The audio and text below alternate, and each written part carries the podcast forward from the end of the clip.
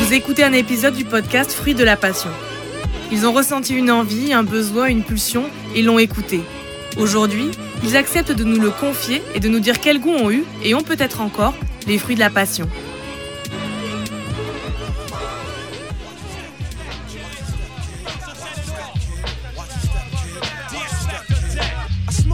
Mic like smoking Joe Frazier, the Hellraiser, raising hell with the flavor, terrorize the jam like troops in Pakistan, swinging through your town like your neighborhood Spider-Man. So all tick tock and keep ticking. When I get you flipping off the shit I'm kicking, the Lone Ranger, co-ed, danger, deep in the dark with the art to rip the charts apart. The vandal, too hot. Non, bah, c'était une belle vie. hein. J'étais au lycée.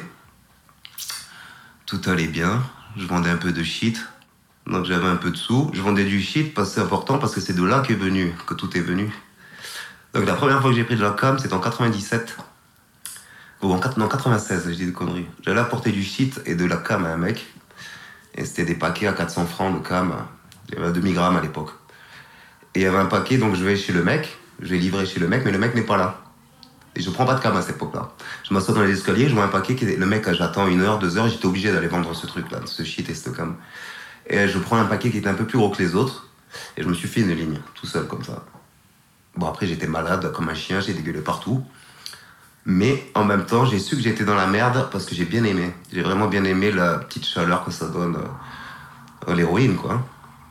Et voilà. Et ça a commencé comme ça. Alors au début, bien sûr, je commence, tu commences pas beaucoup, hein, tu... parce que t'en as pas. Déjà, j'en avais pas, je savais pas où, où m'en procurer. Et c'est venu avec le shit. Avec le shit. Le mec qui me vendait du shit pour qui je travaillais, il vendait aussi de la cam, de, l'héroïne, de la cocaïne. Donc c'est venu comme ça. Jusqu'à ce que, bien sûr, je fasse plusieurs petits traits comme ça, petites lignes, petites expériences, et qu'après, je, sois dedans. Je, vendais pour me. J'étais lycéen et je revendais pour me faire une petite consommation, et puis pour la petite fame que ça apporte, hein, la petite. euh, T'es content, tu vois, c'est toi qui as le produit, donc les gens un peu te lèchent le cul, entre guillemets. Et voilà, ça a commencé comme ça, avant de devenir euh, vraiment sombre.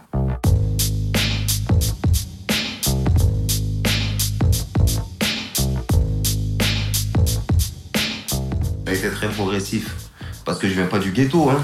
Je suis pas, c'était pas dans un univers ghetto youth, hein. c'était un peu lycée, classe moyenne, bourgeoise de province. Ça s'est fait très lentement, même moi j'ai pas, j'ai rien vu venir. hein. Ça s'est fait très lentement, très lentement, jusqu'à ce que je rate la fac, et puis que là je commence à vendre beaucoup plus, beaucoup plus pour, en- pour en vivre. Et, et que après, bon, que la consommation augmente hein, en même temps. Ça s'est pas fait d'un premier rail d'héroïne de suite après se shooter. C'est beaucoup plus long, ça met, ça, vachement plus de temps. J'étais attiré par ça de toute façon.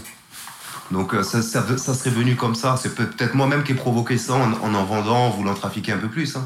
Mais j'ai toujours voulu, euh, j'ai toujours aimé les petits trucs qui font tourner la tête, fumer des cigarettes jeunes, boire un peu d'alcool. Ça m'a toujours plu cette petite ivresse là. Je le recherchais peut-être. Et là j'étais servi. Là je l'avais.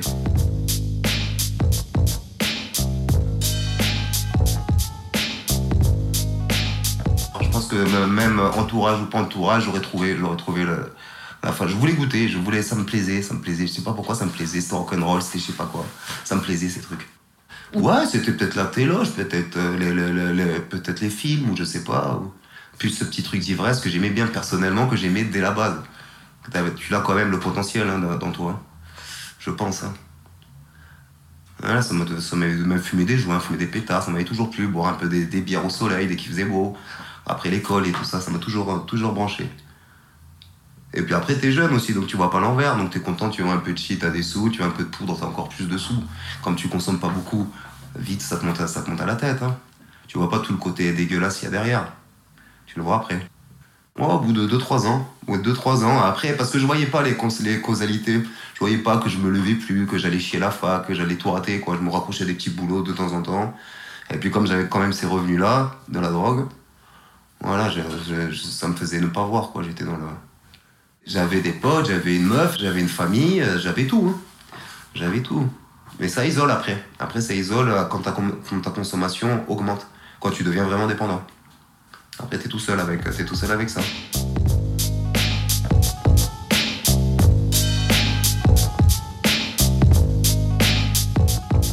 Je suis devenu dépendant, bah, au début tu te baratines, hein, tu mens. hein. Tu mens, surtout qu'il y a des substitutions. Donc t'achètes au début, t'achètes la substitution dans la rue pour que quand t'as pas de drogue, t'as pas de cam, ça passe. Puis après tu vas toi-même, comme tout ton argent tu mets dans la dope, tu vas toi-même faire un ou plusieurs toubibs pour avoir des cachets, puis en revendre, en revendre aussi un peu. Bah, finalement t'es jamais, jamais vraiment malade, mais t'as toujours peur de l'être. Donc t'augmentes, t'augmentes, t'augmentes, et puis après, bah, après tu te shootes. hein. Après tu te shootes. Et après j'ai été deux trois fois malade, deux trois fois en manque, en minorant ce manque. Voilà. Mais quand t'es vraiment malade, que tu peux plus bouger et tout ça, là, vraiment, ça fait vraiment souffrir. Et donc après, comme j'aimais pas du tout souffrir, puis je suis un peu douillé, bah, je préférais avoir plus de, plus de produits que, que, que, que de souffrance. Après, je redouble la terminale, je vais en internat. Ah, ça se passe bien, sauf le week-end, ouais, ça consomme toujours un peu. Et c'est après, après le bac, après la, après la fac, que, que tout, est, que, tout, que tout se dégringole. Quoi. Je passe 15 ans un peu à, rien foutre, à, à stagner. Maintenant, là, là, je vais faire 39 ans, et j'ai passé pile la moitié de ma vie à me droguer. De, de 19, 19, 18, 19. Et, et oui, c'est deux vies complètement différentes. Il y a avant et il y a après. Et même maintenant, j'ai de moins en moins de souvenirs d'avant. Ouais, tu perds des souvenirs. ouais. Tu perds des souvenirs. C'est que des hauts, des bas, avec quand même la dépendance régulière quand même derrière. hein. T'es toujours dépendant tout le temps. hein. Tout le temps, tout le temps. hein. Quand la, tant euh, au médoc, à la substitution, t'es dépendant. Tant aux produits. Tant même à des drogues qui disent qu'il n'y a pas de dépendance, comme la coke, mais il y en a quand même dans la cocaïne, la dépendance. Donc t'as toujours des périodes, t'alternes, hein, cocaïne, héroïne, cocaïne, ou les deux. Ou t'alternes, plus ou moins d'alcool, plus ou moins de... Voilà. Au quotidien, comment t'arrives à tenir? Eh ben, bah, t'es obligé de... C'est la survie qui prend le dessus. Il faut survivre. Donc t'es obligé... Donc tu fais tout par défaut. Euh, les petits trucs que tu voulais faire dans, dans ton orientation et tout ça, bah, tu laisses tomber parce que c'est perdu. Et tu te rattrapes à des petits boulots jour le jour, euh, voilà, de retrouver une place, garder, la, garder cette place et essayer de voir un peu sur le long terme. Parce que quand tu es, dans le produit, tu ne peux absolument pas faire. Puisque tu peux péter les plombs ou ne pas te lever pendant deux jours et puis perdre ton boulot direct. Donc, euh, tout, tout dépend de ces choix de vie que tu fais jeune. Tout en dépend.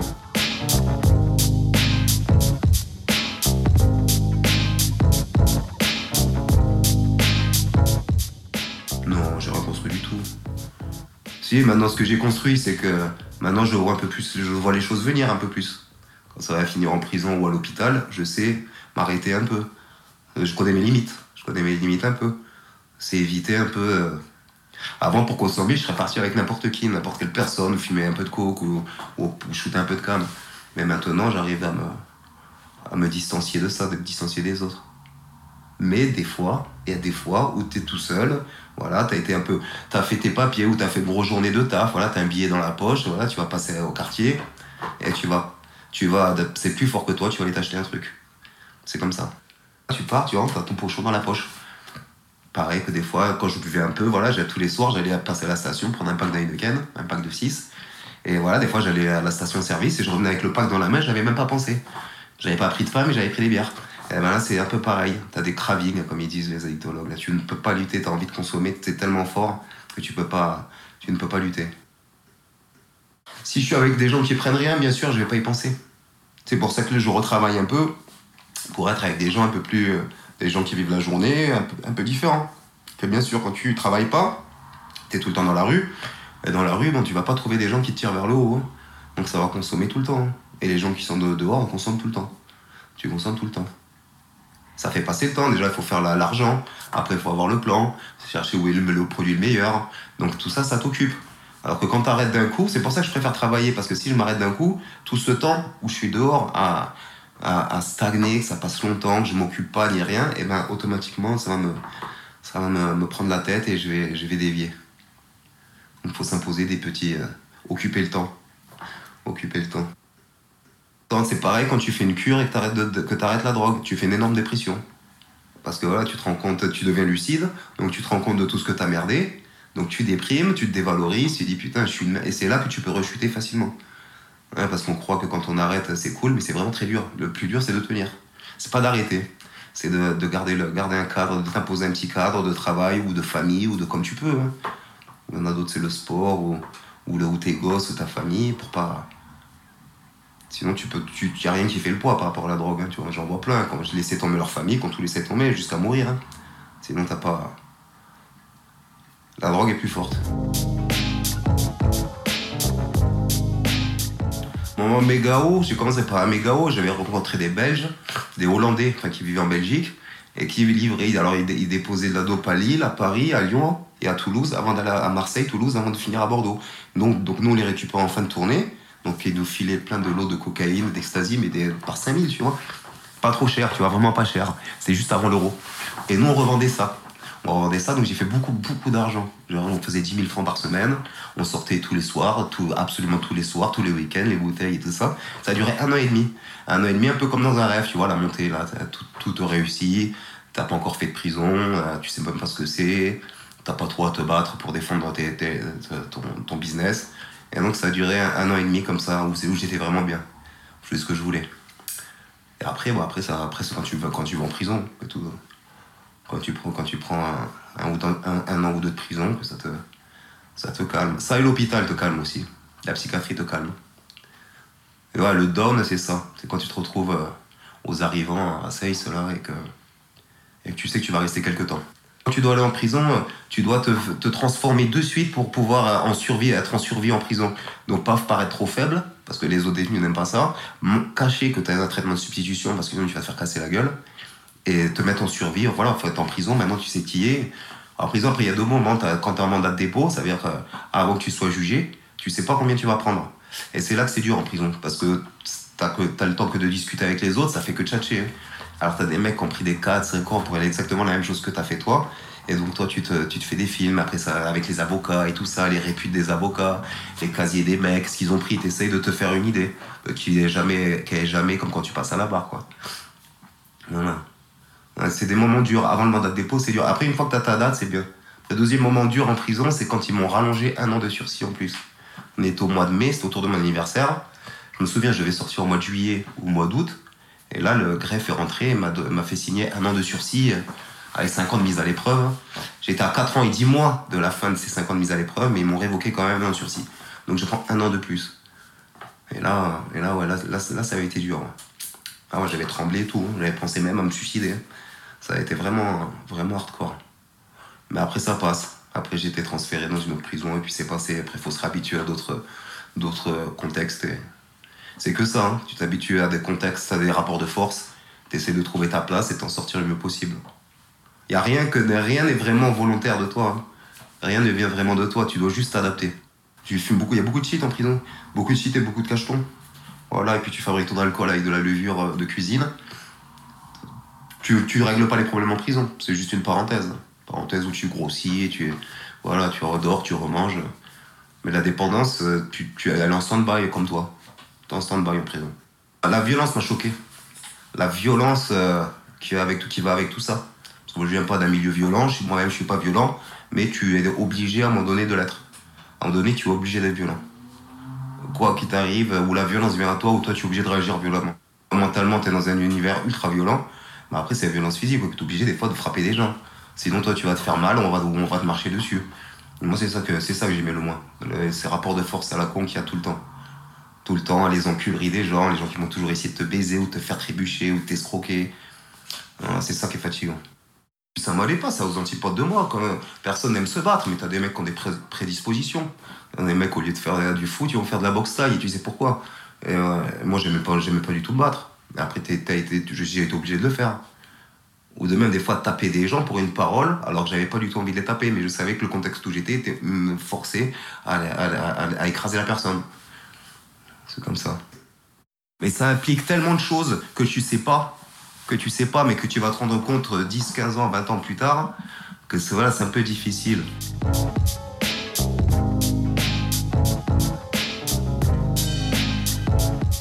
J'étais un grand naïf. euh, au moment où j'ai fait ce chose, j'étais un grand naïf, j'étais un bisounours. Voilà, maintenant ça m'a vachement déniaisé. hein. Maintenant je suis presque de pas cynique, mais je me fais vachement moins d'illusions sur la nature humaine. hein. Vraiment beaucoup moins. Bon, après j'ai pas eu des bons exemples, hein, tu vois, ça, ça vole pas haut. Mais euh, j'ai vu beaucoup de bassesse, beaucoup de dégueulasserie, de lâcheté, de retour sur parole, de trucs comme ça, que je me fais pas, de, pas, de, pas trop d'illusions. hein. Je suis pas. Bon, je suis pas cynique, fermé, blasé, mais un peu moins, vraiment moins naïf, quoi. Vraiment, même, même vicelard, même tu deviens vicieux. Tu, deviens vraiment vicieux, t'es vraiment naïf.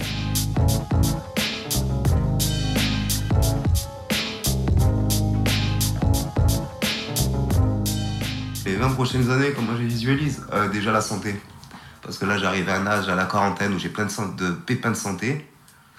Autour de moi, il y a plein de gens qui sont morts, plein de gens qui ont pris des grosses peines, qui sont devenus fous. Mon pote qui est amputé, là, à cause du diabète, ou des gens qui deviennent fous. Ouais, je me répète, les gens qui deviennent fous, les gens qui prennent des grosses peines de prison. Mais vraiment la santé. Parce que moi, j'ai eu ma petite flébite, et, j'ai eu peur. J'ai eu peur, même quand j'étais à l'hosto pour des abcès et tout ça. Vraiment, j'ai eu peur. Là, je me suis fait vraiment du mal. Ouais, j'ai eu peur d'être diminué. Là, t'as vu, je- j'ai perdu 30 kilos, j'arrive pas à reprendre du poids.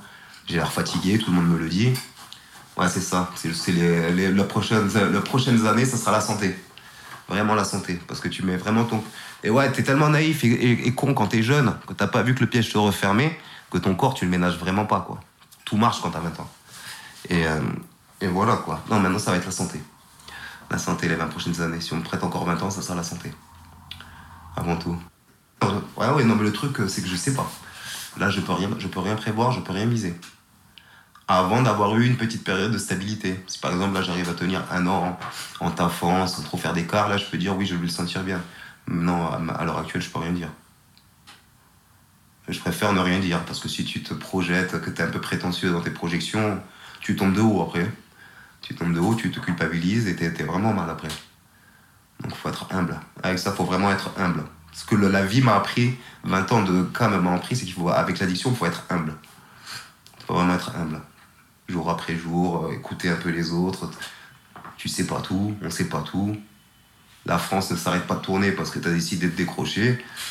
On sait pas tout, faut accepter voilà, les, euh, ce que te disent les médecins, de faire, le, faire les choses. Quoi. Accepter de te mettre un cadre. C'est surtout ça, accepter de te mettre un cadre. Un cadre qui te, qui te mette dans, en situation d'éviter justement les mauvaises situations. My life story strictly business, never blew my chance. Moms kicked me out the house when I was flipping, I'm the man. Put the boys on the street, make them walk this beat. Teach them how to eat and to seek for peace. Son, I stamp this name living proof cause I mean what I say. Bring the fake to reality and make them pay. Yo, these ghetto rhyme stories got them scared to death. I'm trying to get the fuck out, see what the world's about. Check it, 1986 is when I reached my peak. Take my brothers out of state and try to make some ends meet. First destination Texas and it's just like that. Making moves with my brothers and there's no turning back. We got 36 grams on the scale right now. Getting ready with my brothers, time to break this shit down. I'm not about killing my people, but you know how it go. Work with me, not against me, and we'll make mad dough. With my co-defender that when I break down with rap. Hold me back and give me love, and now I'm giving it back. A unique sound from the street, and it's just so sweet. My living proof life story. Let me break it in peace. Yo, I rock on the block with the real hip hop. As you start to clock and jock. Yo, I'm coming off with mad rage. 18 and hitting the real stage. But don't worry about me, cause I'm making it. And if I can't have it, then I'm taking it. That's how it is, cause I'm living trife. Where's my knife? Take a chance with your life. Rappers decapitate and disintegrate. You I will mutilate when I penetrate. Go for the one when I say raid. A hitman for hire and I wanna get paid. Cause bullets are sprayed and anybody is laid. More money is made Vous